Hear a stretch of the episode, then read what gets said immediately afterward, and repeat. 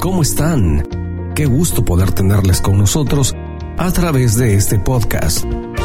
A continuación, escucharán un contenido con mucha información y revelación de la palabra de Dios. Acompáñanos cada semana junto al pastor Pedro Robles y sus invitados. Muy buenas tardes, Dios les bendiga. Les habla el pastor Pedro Robles desde aquí del área metropolitana de Washington, D.C.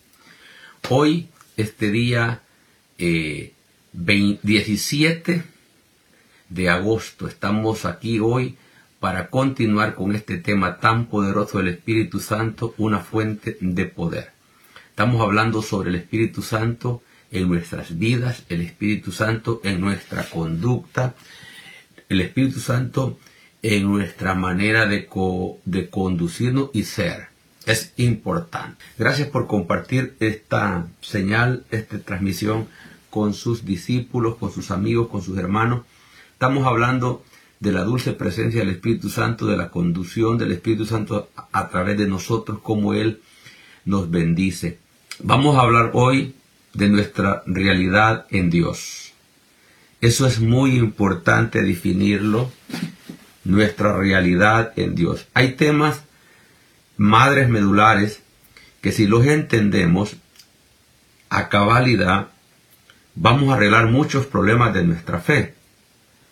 Si la gente cristiana, todos los cristianos, entendiéramos nuestra realidad en Dios, arreglaríamos muchos Si nosotros los cristianos, todos los cristianos, entendiéramos esto, arreglaríamos muchos problemas de antemano.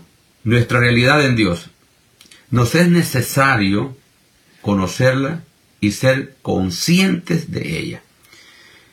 Nuestra realidad en Dios es necesario conocerla y ser muy consciente de ella algunas personas como hijos de Dios no son conscientes de esto, de la realidad en Dios, viven, que, Dios vive en sus cuerpos. O sea, muchos cristianos creen que el Espíritu Santo es algo aparte de ellos. No son conscientes que el Espíritu Santo habita en ellos, camina con ellos, ve a través de ellos, habla a través de ellos, hace a través de ellos. Es un estilo de vida. La Biblia dice en 1 Corintios 7 que el que se une a Cristo, un espíritu es con él. Uno, no dos. Entonces, nosotros somos uno. Él no se divide de nosotros. Nosotros nos dividimos de él sencillamente porque ignoramos lo que es nuestra realidad con Dios.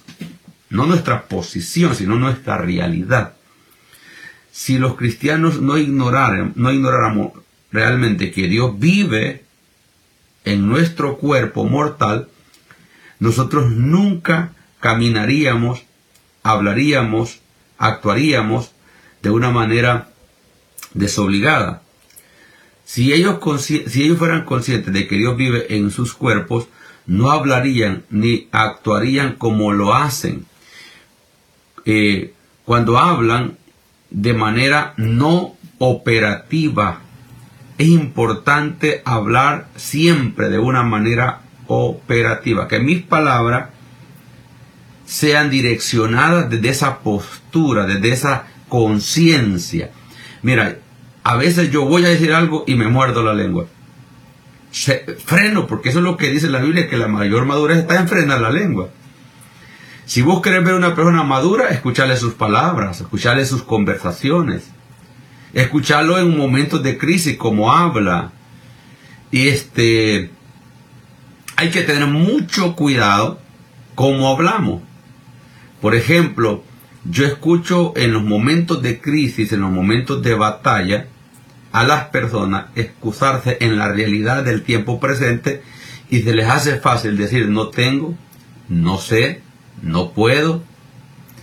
Eh, dichas declaraciones, porque no son palabras, porque son declaraciones, son producto de la ignorancia en Dios.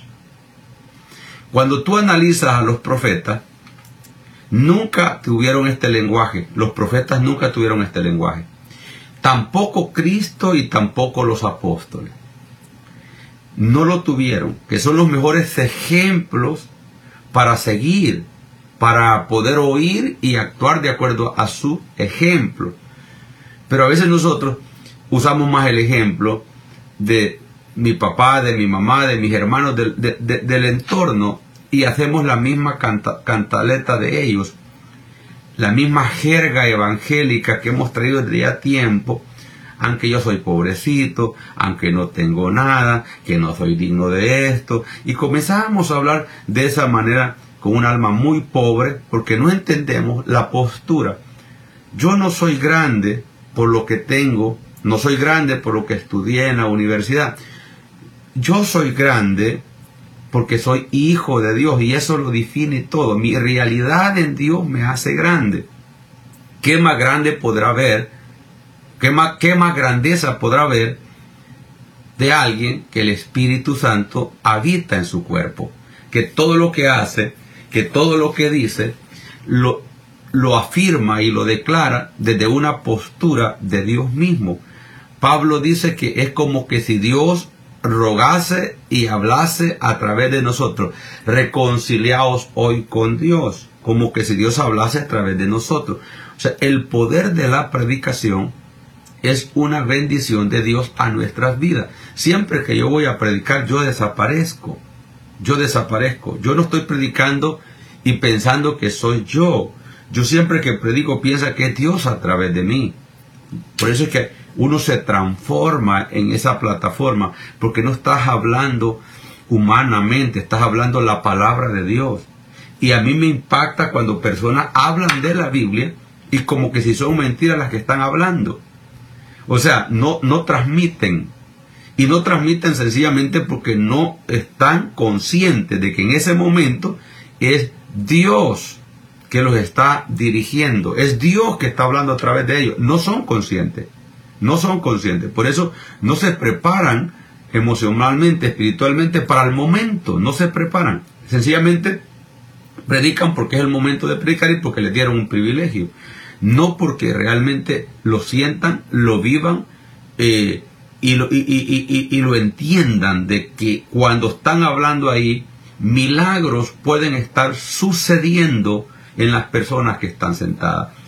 Muchas personas me han dicho a mí de las, eh, de las sanidades que tuvieron mientras me escucharon.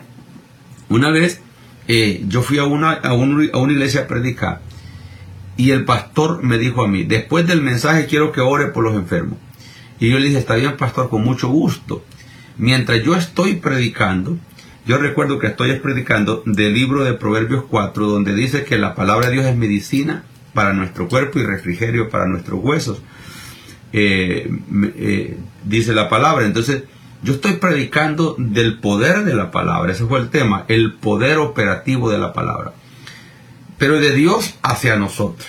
Y Dios me dijo así, el, mismo poder que la palabra tiene de mí hacia ustedes, tiene de ustedes hacia los otros, porque es mi palabra, no deja de ser mi palabra. Y me dijo, no vayas a orar por nadie después de predicar porque la gente que tiene fe en mi palabra, mediante tú predicas, están siendo sanos. Y me dijo, y díselos que no lo vas a hacer. Y yo lo dije, no voy a orar por enfermo después de la predicación. Si usted tiene fe en la palabra, mientras yo predico, usted está siendo sano. Y en ese momento los milagros comenzaron a funcionar.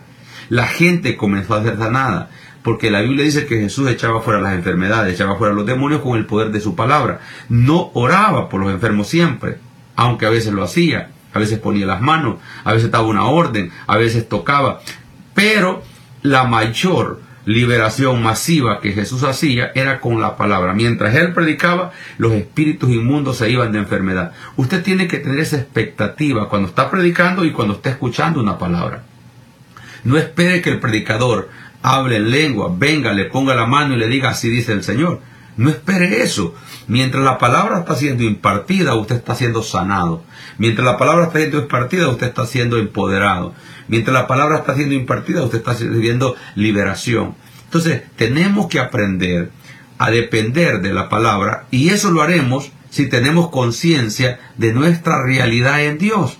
Porque la palabra viene de Dios para nosotros, para edificarlos, para consolarnos, para exhortarnos y a veces para reprendernos, pero todo en amor, para sanidad de nuestra vida. Cuando se habla de manera no operativa, no tengo, no sé, no puedo, o no entiendo, o a veces evasivamente, no es el momento, no es para mí, dichas declaraciones son producto de la ignorancia en Dios. Oseas capítulo 4, versículo 6 dice así, mi pueblo fue destruido porque le faltó conocimiento, no porque Dios no estaba con ellos, no porque no tenían el respaldo y la bendición de Dios, sencillamente porque les faltó conocimiento. La palabra conocimiento en el lenguaje más hebreo significa, se dice yadad. Yadad quiere decir intimidad. Cuando una mujer se casa con un hombre, entonces ellos después de casarse van al cuarto nupcial y ellos hacen un yadad, intiman. Entonces se conocen. Cuando usted es, hace un yadad con la palabra, intima con la palabra, eso es lo importante. Entonces, ¿qué dice aquí Osea? El pueblo pereció porque le faltó intimidad con la palabra, intimidad con el verbo de Dios, intimidad con la voz de Dios. Usted tiene que tener intimidad con la palabra.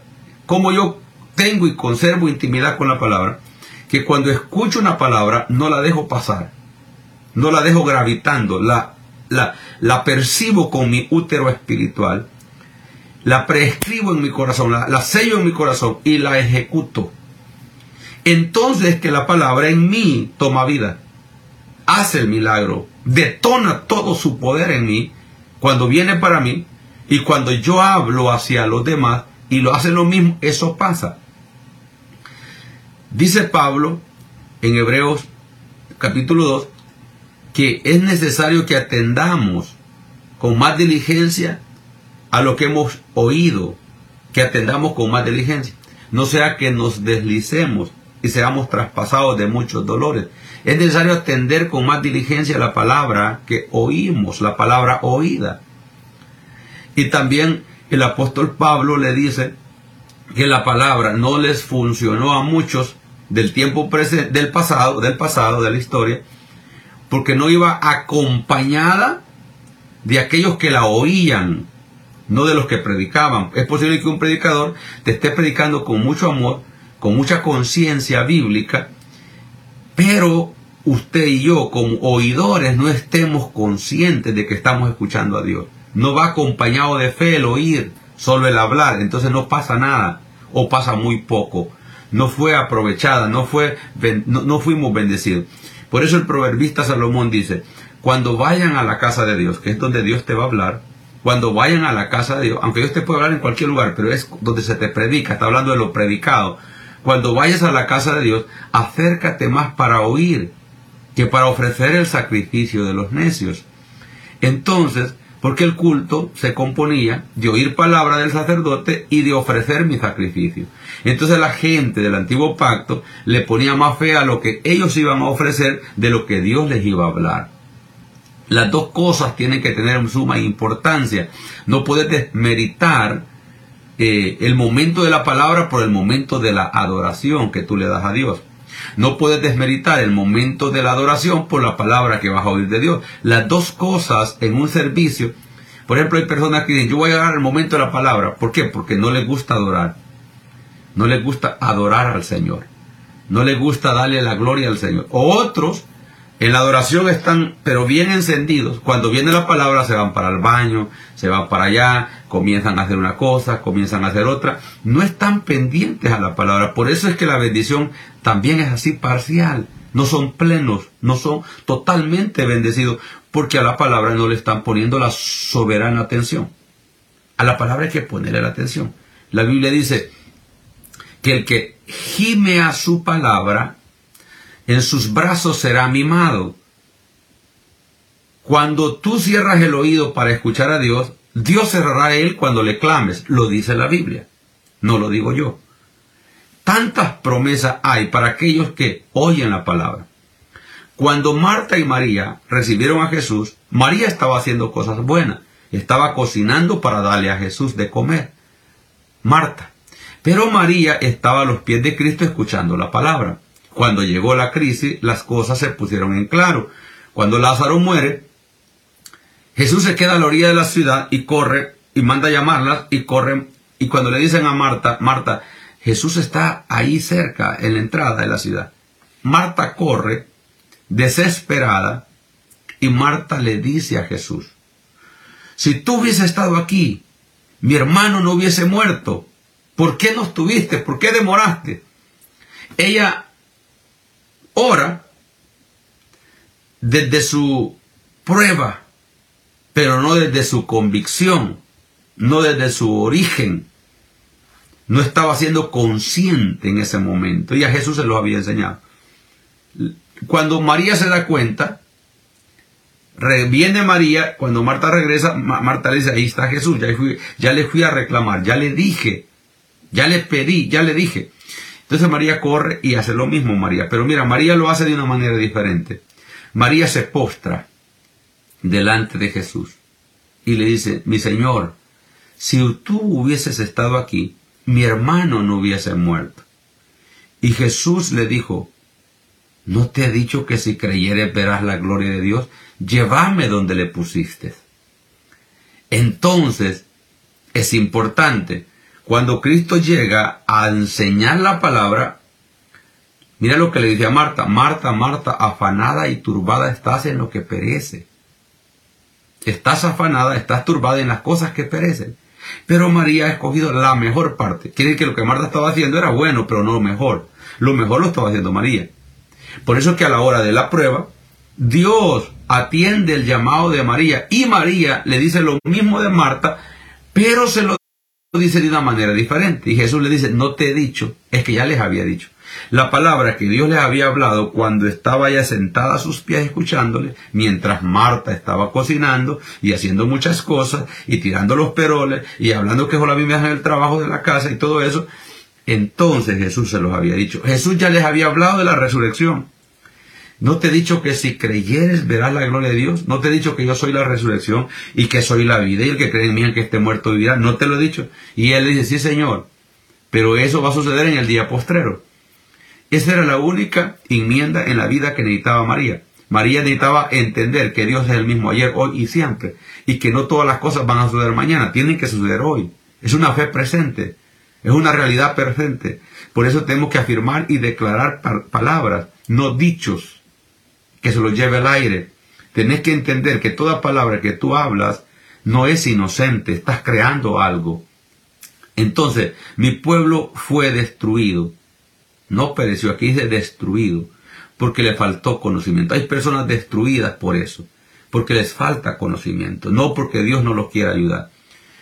Por cuánto, mira, por cuánto desecharon el conocimiento, yo te desecharé del sacerdocio y por olvidarte de la ley de tu Dios, de la palabra escrita, también yo me olvidaré de tus hijos. Qué tremendo. Dios no necesita hacernos daño a nosotros para que, el, para que seamos destruidos. Solo no nos apoya, solo no nos respalda y el enemigo nos hace pedazos. Solo se aparta y el enemigo nos hace pedazos. Por eso es que Dios le dijo a Josué, no temas y no desmayes, porque yo iré contigo. Yo iré contigo. Esfuérzate sé valiente. Y en todo lo que hagas, y en todo lo operativo, en todo lo que yo estaré contigo. No estarás solo. Esa es la mejor garantía que podemos tener. Por eso debemos de entender nuestra realidad en Dios. Que Él camina en nosotros, no solo con nosotros. Ya les enseñé Dios por nosotros, Dios con nosotros y Dios en nosotros. O sea, el Espíritu, la realidad, la gran verdad del Espíritu Santo es que el Dios trino vive en nosotros, que el Espíritu de Dios opera en nosotros y que Él tiene el poder de resucitar aún lo muerto en nosotros. Son realidades que tenemos que entender, que las andamos, que están de nuestra parte. El pueblo de Israel, Dios les dice, ustedes fueron destruidos porque les faltó conocimiento. Por cuando desechaste el conocimiento yo te desecharé del sacerdocio. En otras palabras, no pueden haber sacerdotes ignorantes. Un pastor necesita empaparte de la palabra. del conocimiento, de la intimidad con Dios. Un líder todo lo que dirige lo tiene que dirigir de acuerdo a la palabra. Muchas personas no lo hacen, por eso no prosperan. Por eso sus caminos se obstaculizan, no avanzan, porque siempre lo hacen de una manera nada más consciente en una esfera natural, pero nunca van a la palabra. ¿Cómo lo haría Jesús? ¿Cómo dice la Biblia que tiene que ser? De esa manera lo voy a hacer yo. Entonces prosperaría. Entonces, cuando un sacerdote desecha el conocimiento, Dios lo corta. El pecado más grande no es el moral, sino el espiritual. El pecado moral afecta tu entorno, tu contexto social. El pecado espiritual es vertical, afecta tu relación con Dios. El pecado espiritual. Y nosotros le damos más cabida o los alarma el pecado moral de las personas, pero no el espiritual. Que alguien ya no ore, que alguien no lea la Biblia, para nosotros eso no es pecado. Para nosotros eso no es pecado. Pero para Dios es suficiente para desecharte del sacerdocio. Para Dios es suficiente para ya no contar contigo. Mira, cuando Dios te soltó una palabra y tú no la, no la atendiste, no creas que Dios te va a gritar.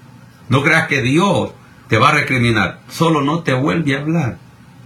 Te deja ahí tranquilo en una religión, en un esfuerzo y sobrehumano queriendo ganar algo. Cuando tú escuchas a Dios, sos flexible a la voz de Dios, las cosas son fáciles. Mi yugo es fácil y ligera mi carga, dijo Jesús. El Señor te va poniendo todo a la mano. Todo, Y tú dices que, qué fácil. Es que ya es fácil la vida así. Difícil es dar el oído a la voz de Dios. Porque tenés que frenar todas tus emociones. No hacer las cosas como vos querés. Porque eso se llama soberbia. No caminar en soberbia. No hacer las cosas a tu manera, sino como te las dice el Señor. Como te las ordena el Señor. Y qué tremendo es eso. Porque Dios no, no toda la vida te va a hablar directo, sino a través de tu líder. Y tu líder te dice, no, mi hijo, no es así, hágalo de esta manera. Entonces ahí se está probando tu oído a la voz de Dios. Y de ahí va a depender tu vida espiritual, tu vida económica, tu vida moral, tu vida, tu vida, eh, eh, tu salud y tu vida familiar. Entonces, cuando una persona no oye atentamente y no intima con Dios, entonces Dios dice, no, él se puede quedar predicando como pastor, pero yo ya no estoy con él. Eso hizo con Saúl, porque Saúl se, obstinó.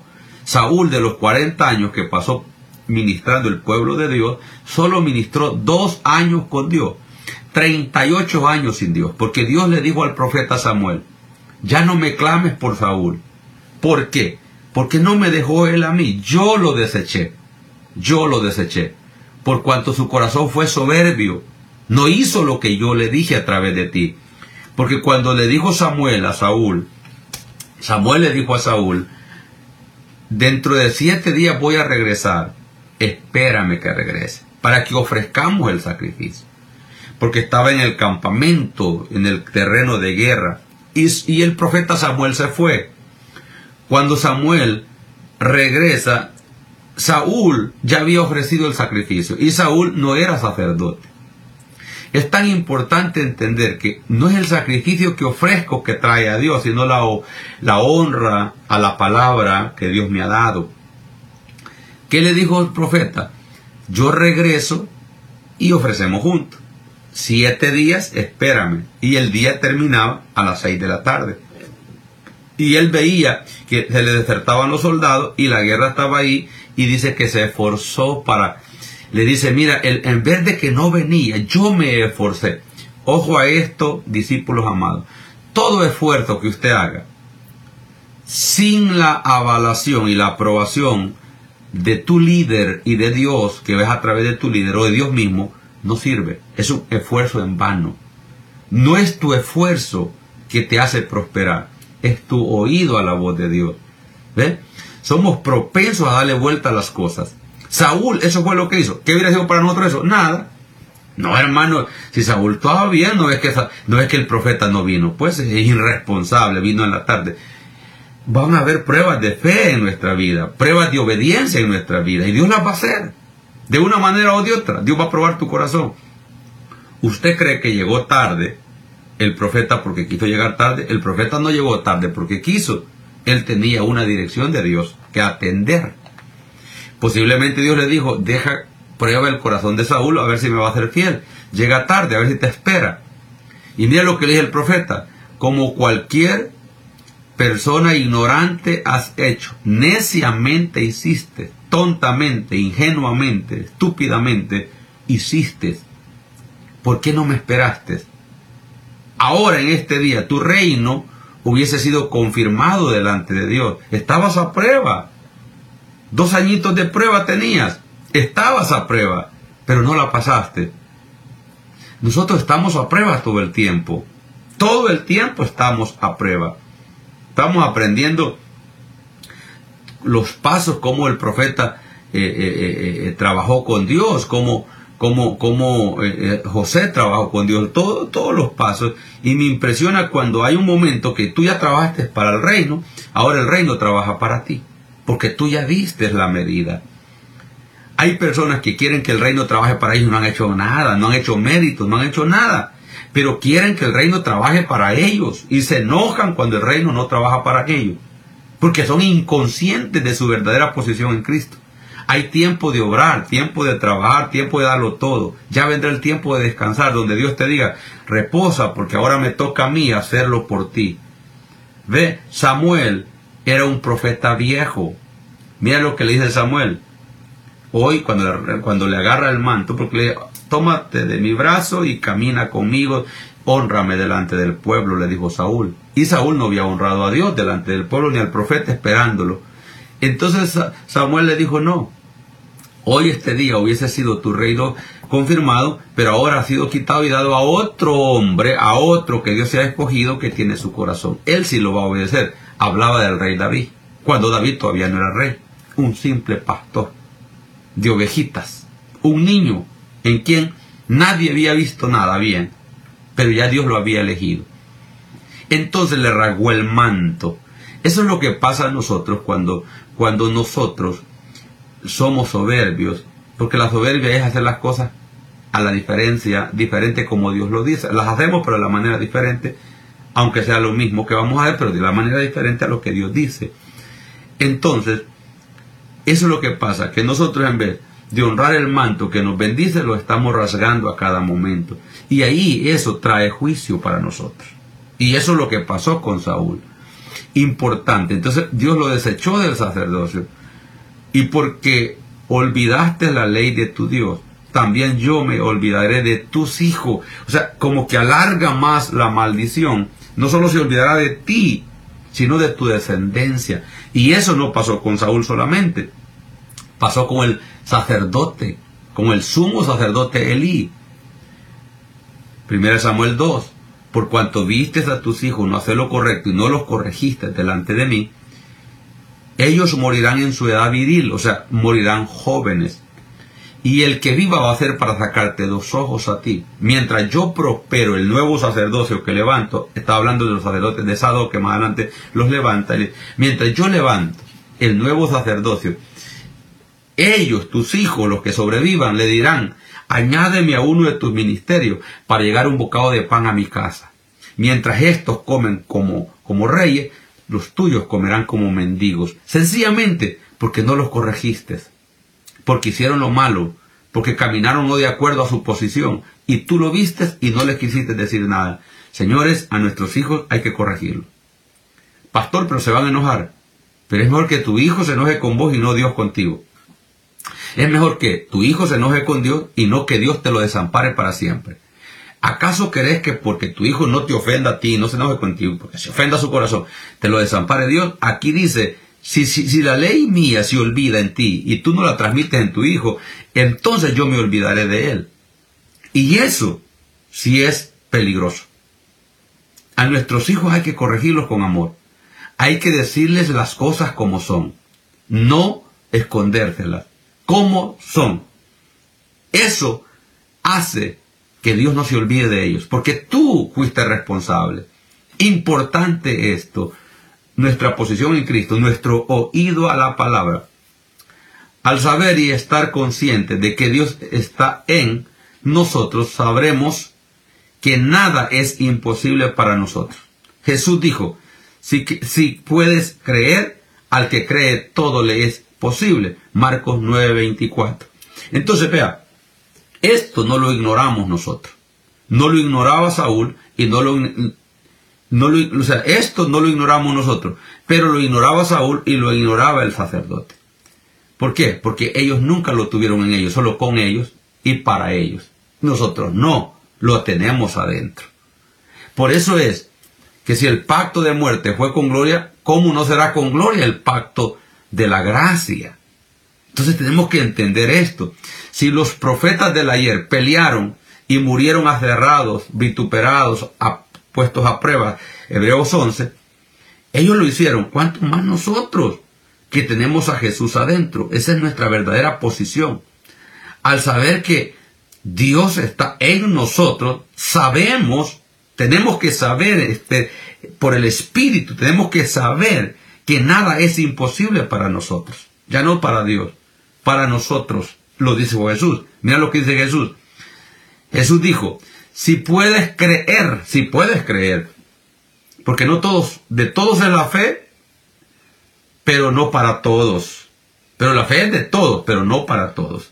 Por eso dice, si puedes creer, al que cree, todo le es posible, al que cree.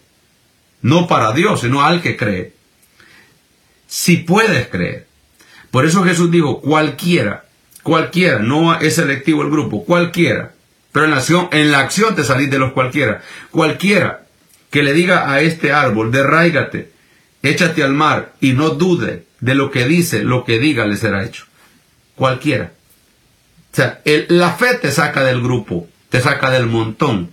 La fe te saca de ser un ser común, ordinario, y te vuelve extraordinario, te vuelve selectivo, porque ya no sueltas palabras solo por soltarlas.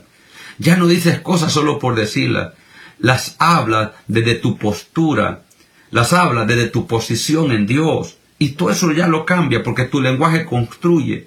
Y te comenzás a relacionar con la bendición.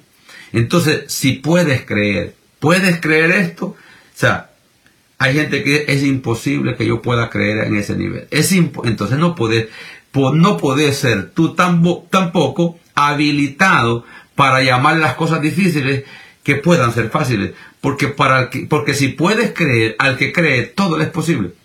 Todo es posible. Entonces quiere decir que si yo ando creyendo en la palabra de Dios, para mí no hay cosas imposibles. Difíciles sí. Costosas sí. Que van a llevar tiempo sí. Pero no imposible. Para mí no es imposible nuestro templo. Para mí no es imposible alcanzar la comunidad cristiana que vamos a que ya estamos construyendo. No es imposible. Desde hace 15 años atrás Dios me habló y lo creí. Y yo le decía a mi liderazgo, nos va a costar, pero lo vamos a alcanzar. Nos va a costar, pero lo vamos a alcanzar. O sea, un paso a la vez, pero hacia mi meta. Un centímetro, pero hacia adelante, no para atrás. Cero estancamiento. Yo soy de las personas que no me gusta estancarme, ni un día de mi vida. Todos los días quiero estar haciendo algo para Dios, algo para avanzar. Leo algo, medito, hablo, gestiono algo todos los días, todos los días. Dice la Biblia que todos los días ayuda le llegaba a David, todos los días, las 24 horas del día, todos los días, todos los días, todos los días, todos los días. Ese es mi estilo de vida. Eso debe de ser tu estilo de vida todos los días, todos los días, todos los días creer, creer, creer, creer, porque el Espíritu Santo habita en mí y para mí todo es posible, todo es posible, todo es posible. No dejar que mi espíritu se canse, se embrutezca y se apañe la visión. Todos los días hay que estar creyendo porque nosotros somos los vigilantes del Espíritu, los vigilantes de Dios. Dios nos tiene que revelar todas las cosas, hasta los detalles más pequeños. Dios los tiene que revelar. No comas ansia, pero tampoco te sientes, te sienta, te sientes en el sillón de los años, como se sentó el sacerdote Elí. Estaba tan obeso Elí que ya no se movía ya estaba viejo, ya había perdido la visión. Por eso antes que la lámpara se apagase, Dios llamó a Samuel. Dios llama a Samuel. Ve que Dios reemplaza a los de sacerdotes de la, de la, descendencia de los sacerdotes de Eli por Samuel y a David por Saúl. Dios reemplaza el sacerdocio y Dios reemplaza el reino. Sacerdocio y reino van juntos. ¿Por qué lo reemplaza? Por un sacerdote que se había vuelto cansón, obeso y pasivo, y tolerante y permisivo a sus hijos, y por un rey soberbio que no quería hacer las cosas como Dios las quería hacer. Todo eso tenemos que tenerlo presente en la vida diaria y no caer en eso mismo nosotros. No podemos caer. Si estamos viendo que algo no está bien, hay que buscar a Dios para que Dios nos dirija qué hacer. No comenzar a criticar, a lanzar palabras, a recriminar gente, porque no buscan de Dios. No, y que todos somos responsables, pues. Todos tenemos que orar. Todos. Todos tenemos que buscar a Dios. Ahora, la, la razón por la cual todo es posible a los que creen es Dios a través del Espíritu Santo viviendo en ellos y con Dios impartido en nosotros o dispensado en nosotros, nada es posible. Nada es posible. Ahora, nada es posible. Porque eso lo dice eh, Juan capítulo 15. Yo soy la vid verdadera, mi padre es el labrador, ustedes son los pámpanos. En mí llevarán fruto, pero apartados de mí nada pueden hacer, nada. Esa es la otra parte. No pienses hacer algo sin Dios. No te va a servir. No va a funcionar. No va a ser permanente. No va a ser trascendente. No va a ser duradero y no va a ser bueno. La verdad más grande de la, de la realización es que después que Dios nos creó a su imagen y semejanza, nos restauró y nos hizo su, herencia a través del Espíritu Santo morando en nosotros. Esa es la realidad más grande. Te la vuelvo a repetir. ¿Cuál es la realidad más grande de mi contexto evangélico, de mi vida cristiana? La realidad más grande de mi vida y Dios es, la verdad más grande de la, de la relación es que después que Dios nos creó, somos criatura de Él, pero no nos quedamos ahí. Nos creó a su imagen y a su semejanza. Nos restauró porque perdimos eso por Adán. Nos hizo su herencia a través del Espíritu Santo morando en nosotros. Entonces eh, tenemos que tener conciencia que fuimos creados a su imagen y su semejanza. Tenemos que tener conciencia que perdimos eso por el pecado de Adán. Tenemos que tener conciencia que el Señor nos restauró a través del sacrificio de Cristo y tenemos que tener conciencia que necesitamos la llenura del Espíritu Santo, que son las arras de nuestra herencia, para con todos los santos. Y entonces somos la propiedad de Dios, una vez más. Por eso Jesús le dijo a los discípulos, no vayan a predicar en el nivel que están, porque les falta el nivel mayor, el nivel corona. ¿Cuál es? Cuando haya venido sobre vosotros el Espíritu Santo. Mira a dos personas que trabajan para Dios. Una persona llena del Espíritu Santo y una persona no llena del Espíritu Santo. Una persona con talento y otra persona con talento, pero con la llenura del Espíritu Santo. Tú vas a ver la finura con la que trabaja el que está lleno del Espíritu Santo. Y con la habilidad que trabaja, el no lleno con el Espíritu Santo, pero no con la finura. Siempre va a querer un poquito de ego y de gloria para él. El otro no le importa eso. Al otro lo que le importa es terminar la misión.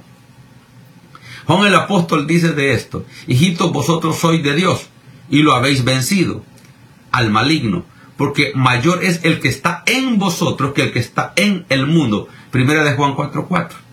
Hijitos, vosotros sois de Dios, propiedad, y lo habéis vencido al maligno, porque mayor es el que está en vosotros que el que está en el mundo. Poderoso. Tanto Pablo como Juan no le están hablando solamente a gente heredera de la vida eterna. Le están hablando a creyentes llenos del Espíritu Santo, morando en ellos y dominados por la palabra de Dios, movidos por la palabra de Dios. Es muy diferente. No le están hablando solamente a personas salvas, sino a creyentes llenos del Espíritu Santo y movidos por la palabra de Dios. Qué poderoso es esto. El testimonio de la presencia morando del Espíritu Santo en nosotros. Mayor es el que está en vosotros que el que está en el mundo. Eso es importante entenderlo. Cualquiera, cualquier persona que haya nacido de nuevo y esté llena del Espíritu Santo, tiene en su interior todo el poder que pudiera necesitar para triunfar en la vida y ser transformado a la manera de Dios. Toda persona, cualquier persona que está llena del Espíritu Santo, que ha nacido de nuevo y está llena del Espíritu Santo, tiene en su interior todo el poder. Por eso el hinduismo y el platonismo tiene, tiene sentido. En usted está todo lo necesario para triunfar. Pero eso no es suyo, es el Espíritu de Dios. Ellos borran esa palabra. Y crean usted mismo que usted puede, porque usted tiene el potencial. Sí, pero ese potencial que está en usted viene por el bautismo del Espíritu Santo. Y tiene que tener una, un, especial cuidado de no lastimarlo, de no contristarlo. Hinduismo, platonismo, cuélelo por la palabra. Usted puede, crean usted mismo. No, no, no. Yo creo en lo que tengo, pero lo que tengo es de Dios. Esa es la gran diferencia. La gran diferencia a un Platón, a, un hindú, a una persona con la mística hinduista, que eso es una filosofía que está abarcando el mundo, y lo escucho mucho en los púlpitos, lo escucho mucho en los cristianos, desborran, ignoran que ese poder no es de ellos. Escucha esto. Dios no anda buscando vasijas de oro ni de plata, ni de, ni de piedras preciosas, ni de cristales. Dios anda buscando vasijas de barro para que la excelencia sea de Dios y no de nosotros. 1 Corintios 4. Para que la excelencia sea de Dios y no de nosotros. Porque este tesoro, dijo Pablo, lo tenemos en vasijas de barro. ¿Qué, ¿Qué, es una vasija de barro? En primer lugar, no es exhibicionista porque no es transparente, no es de cristal. No es transparente. Número dos, la vasija de barro no solo es frágil porque se puede quebrar, sino que se puede rehacer. Vos quebras una, algo de cristal, no lo podés volver a hacer. Es bonito, es bello, pero irreparable. Una vasija de barro se puede volver a fundir y se puede volver a hacer. ¿Estás entendiendo? No es exhibicionista. no tiene lo platónico, no tiene lo hinduista en ellos. No es un filósofo que llama la atención para sí, sino para el que anda adentro. La excelencia del poder es de Dios, no de nosotros. Somos únicamente la vasija y somos de barro. Segundo, el valor es alcanzable, no es de oro, no es de oro. Por lo tanto, tampoco es divina, es humana con la gracia de Dios. Nosotros no tenemos la divinidad en, nuestro, en nosotros, sino en, nuestra materia, sino en nosotros. Dios se aparte y seguimos siendo igual. Por eso es que le dijo Dalila a Sansón, dame el secreto. Y él le dijo, te lo voy a dar. Cualquiera que pase navaja sobre mi cabeza, dice, el espíritu que habita en mí, la fuerza que habita en mí, él la dijo como la fuerza, pero es el espíritu. El espíritu que habita en mí se apartará y yo seré igual que los demás hombres. Volveré a ser un hombre común, porque yo soy vasija, soy de barro. Lo que me da el valor es lo que está dentro de mí. El poder de Dios. tú y yo, sin Dios, nos quedamos como una vasija de barro más. Este poder que Dios nos ha dado, no lo podemos usar para intereses creados, sino para los intereses del reino. Nada más funciona para los intereses del reino. Este poder que tú y yo tenemos no sirve para nada más, sino para hacer la obra de Dios, para nada más, para hacer el bien. ¿Cómo ungió con el Espíritu Santo y poder el Padre a Jesucristo? Y cómo éste anduvo, dice la Biblia, haciendo milagros en todo el pueblo, porque Dios estaba con él. El poder que Jesús operaba Jesús era para hacer el bien a favor de las demás personas, no para exhibirlo. Impresionante. Cuando él camina sobre las aguas, no lo hace en un espectáculo. Solo los discípulos se dieron cuenta. Y yo me imagino que les dijo, no lo digan. Después lo escribieron. Pero Jesús no exhibía poder. Jesús no tenía el poder para exhibirlo, sino para hacer la obra de su Padre. Cualquier persona que haya nacido de nuevo y esté llena del Espíritu Santo, tiene en su interior todo el poder que pudiera necesitar para triunfar en la vida, para triunfar en la vida, no solo en la vida cristiana, en todas las áreas. Porque cuando tú usas el poder de la manera correcta, esa misma bendición bendice tu economía, bendice tu salud, bendice tu familia. Entonces Dios no dijera, me olvidaré de tus hijos. Dios no dijera, te desecharé de mi sacerdocio. Quiere decir que sí, Dios bendice a mi familia, bendice mi futuro, bendice mi finanzas, bendice mi salud, me bendice en todas las áreas, solo por ser honesto con el Señor y con el poder que Dios me da. Usted sabe lo que significa iniquidad. Iniquidad significa darle un uso equivocado al poder que se nos ha sido otorgado. El grupo llega y le dice a Jesús, en tu nombre echamos fuera demonios, era verdad. En tu nombre hablamos de lengua, era verdad. En tu nombre hicimos grandes milagros, era verdad. Pero ¿cómo el Señor termina hablando? A ellos les dice, apartados de mí, inicuos hacedores de maldad, apártense de mí, porque no los conozco. Pero ¿cómo es posible, pastor? Pero si echaban fuera demonios, hablaban en lengua. Sí, porque esos son dones. Y ese poder no es de ellos. Pero ellos lo usaron para, para intereses creados. Me explico. Ellos lo usaron. Por ejemplo, yo tengo ministerio de profética a las naciones. Toda la plata que a este ministerio entra tiene que ministrarse para el ministerio, para yo no caer en iniquidad. ¿Qué pasa si yo comienzo a comprar grandes carros, grandes aviones, grandes cosas? Cuando el dinero es de la unción para la obra de Dios, me vuelvo inicuo y Dios deja de conocerme. Pero me sigue usando, sí, porque el poder está ahí, los dones son irrevocables. Una vez Dios te da un don, no, no te lo puede quitar. Pero hay de ti si le das vuelta y lo comienzas a usar para tu gloria, para tu ego, para tus propósitos, para tus empresas, para tu... Yo he visto muchas cosas. Yo he visto muchas cosas. Tengo 30 años de ser pastor. Y yo he visto muchas cosas de estas que te estoy diciendo. Y las personas quedan con dinero, pero secos, áridos, sin vida, porque Dios estuvo ahí, pero ya no está ahí. Ellos trabajan con el puro talento, pero ya sin Dios. Y eso es iniquidad. Iniquidad es que el poder que Dios me dio para hacer las riquezas, yo las use de una manera equivocada. Por eso Dios le dijo a Israel, acuérdate cuando entres a la tierra que fluye leche y miel, que eras nadie. Acuérdate quién eras. Y acuérdate de honrar a Jehová tu Dios, porque Él es el que te da el poder para hacer la riqueza. Quiere decir que el hecho que yo tenga plata, no tengo el derecho de hacer lo que yo quiera con esa plata. Porque antes de yo ser dueño de ella, hay un dueño que es Dios, porque Él me la dio.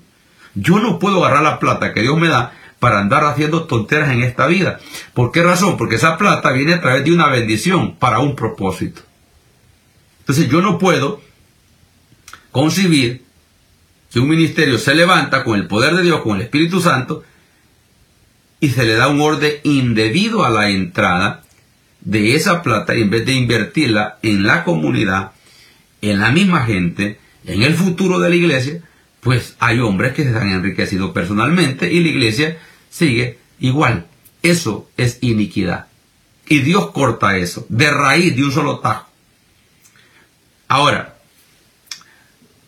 el Espíritu Santo ya no mora en, ya no mora en el lugar santísimo, hecho por la mano del hombre. Nuestro cuerpo ha llegado a ser su templo en la vida personal. Y este templo no fue hecho por la mano del hombre, sino por la mano de Dios. Tu embrión vieron mis ojos, dijo David. Y cada parte de mi cuerpo fue bien hecha. Con excelencia y formidable fueron tus obras. Dios me creó en el vientre de mi madre. No me creó el hombre. Este templo no es hecho de mano de hombre, sino de la mano de Dios. Por eso es que Él viene y habita en este, en este templo y ya no en el templo hecho de manos de hombres. Ese es un lugar sagrado, el templo, en donde lo reunimos, que le llamamos iglesia y templo, es un edificio sagrado y consagrado para Dios, pero el templo soy yo. Ese lugar es santo, pero yo cargo la presencia de Dios. El lugar santo, cuando yo salgo, queda santo pero vacío. Cuando yo entro, la presencia de Dios entra, porque yo la cargo, ya no está ahí, yo la cargo. En nosotros hay poder suficiente para que transformar, para transformar nuestras vidas, nuestras familias, la producción financiera, ministerial, nacional y también de una manera eh, y naciones a la manera de Dios. O sea, no podemos transformar nada a nuestra manera, sino a la manera de Dios. Entonces, cuando somos conscientes de esto, papá, dime, ¿cómo vamos a estar sintiéndonos o hablando de acuerdo a lo que nos sentimos o nos apercibimos si ya sabemos quiénes somos? La guerra más grande de este tiempo es la, por la identidad de nosotros los pastores, los hombres de Dios, los adultos y de nuestros hijos. Esa es la guerra más violenta que tenemos hoy en esta nueva adoctrinamiento cultural. Tú eres lo que te apercibes ser. Haz lo que sientas. Eh, la libertad la toman como eh, eh, sé tú mismo. No, no, no, no escuches a nadie. Haz lo que tú sientas hacer. Ese es libertinaje. Nosotros somos siervos de Dios. Y no vamos a hacer lo que, nos, lo que sintamos hacer, sino lo que nos manda hacer. No le hagas caso a esas corrientes platónicas, a esas filosofías huecas humanas conságrate a Dios. Dios te bendiga, Dios te guarde, que el Padre multiplique las bendiciones en tu vida, que el Padre bendiga tu casa, tu familia, y que todo lo que tus manos toquen sea prosperado y todo lo que tus pies pisen sea conquistado para ti y tu descendencia. En el nombre poderoso de Jesús lo declaramos. Continuamos mañana. El pacto del Antiguo Testamento fue consumado. De eso vamos a hablar el día de mañana. Lo necesitamos conocer para ubicarnos en tiempo y espacio y estar claro lo que tenemos que hacer. Gracias por, por, compartir también esta señal con otros. Si usted por primera vez nos escucha, díganos de dónde nos está escuchando y orando por nuestra familia. Queremos ver la mano de Dios manifestada en nuestros hijos. Dios me los bendiga a todos, por favor. Pásenla bien, cuídense. Gracias por habernos acompañado. Si desea saber más sobre nosotros, visite nuestra página web www.visionmvp.org www.visionmvp.org Nos escuchamos la próxima semana por este medio.